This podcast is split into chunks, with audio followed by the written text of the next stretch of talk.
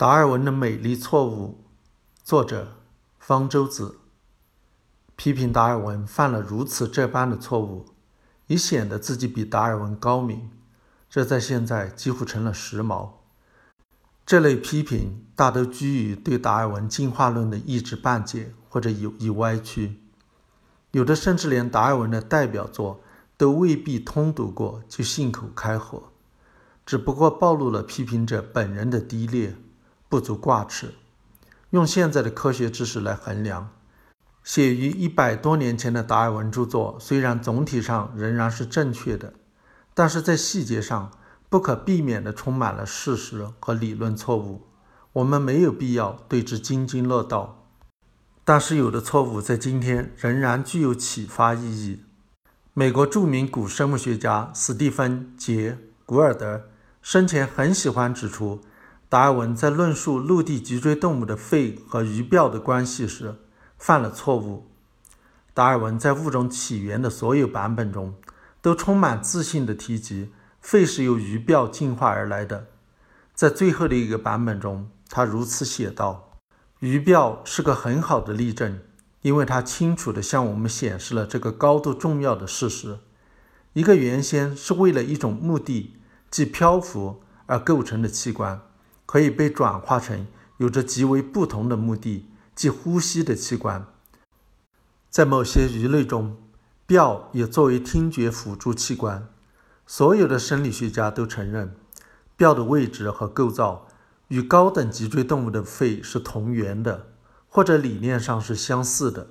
因此，没有理由怀疑，鳔实际上被转化成了肺，一个专门用于呼吸的器官。根据这个观点，我们可以推论出，所有具有真正的肺的脊椎动物都是古代一种具有漂浮器即鳔的未知原型一代代传下来的。古尔德每次在课堂上举出这个例子时，都让学生们困惑不解：达尔文哪里错了？肺和鳔是同源器官，表明它们之间有共同的起源，错了吗？没错。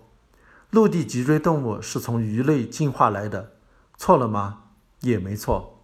那么，陆地脊椎动物的肺是从鱼鳔进化来的，错了吗？错了。鱼鳔是从肺进化来的。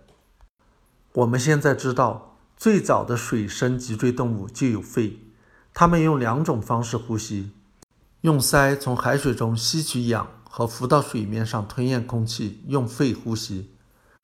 至今还有某些现代鱼类，例如肺鱼，保留着肺，用类似的方式呼吸。鲨鱼完全丧失了肺，而硬骨鱼类的肺则进化成了用于漂浮的鳔。在读到古尔德的指证之前，我已多次读过《物种起源》的有关段落，但是从来没有意识到达尔文在此犯了错误。在古尔德亮出答案之前。我也和他的学生们一样迷惑。达尔文所犯下的是一个人人都会犯的先入为主的错误。我们知道高等动物必然由低等动物进化而来，因此在没有足够的证据之前，很容易就认定高等动物的某个器官必定是由低等动物的相似器官进化而来。我们常常忘了，低等动物本身也一直在进化。硬骨鱼类是在陆地脊椎动物，甚至是在哺乳动物已经进化出来之后，才从其他鱼类进化出来的。也就是说，鳔的出现要比肺晚得多。但是，达尔文虽然在细节上搞错了，在总体上仍然正确。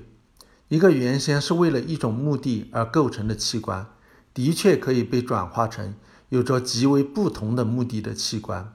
它只需要把肺、鳔的进化顺序颠倒一下，即可用来作为例证。甚至鱼鳔本身也仍然是达尔文的观点的很好例证。鱼鳔作为漂浮器官进化出来之后，又进化出了其他的功能。除了达尔文已经提到的作为听觉辅助器官的功能之外，某些鱼类还能把它当作发音器官使用，例如。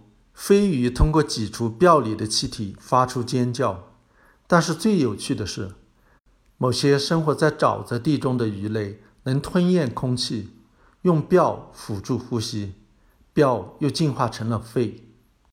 达尔文犯下的这个错误，不仅是可以原谅的，而且是美丽的，因为对他的研究加深了我们对生物进化的理解。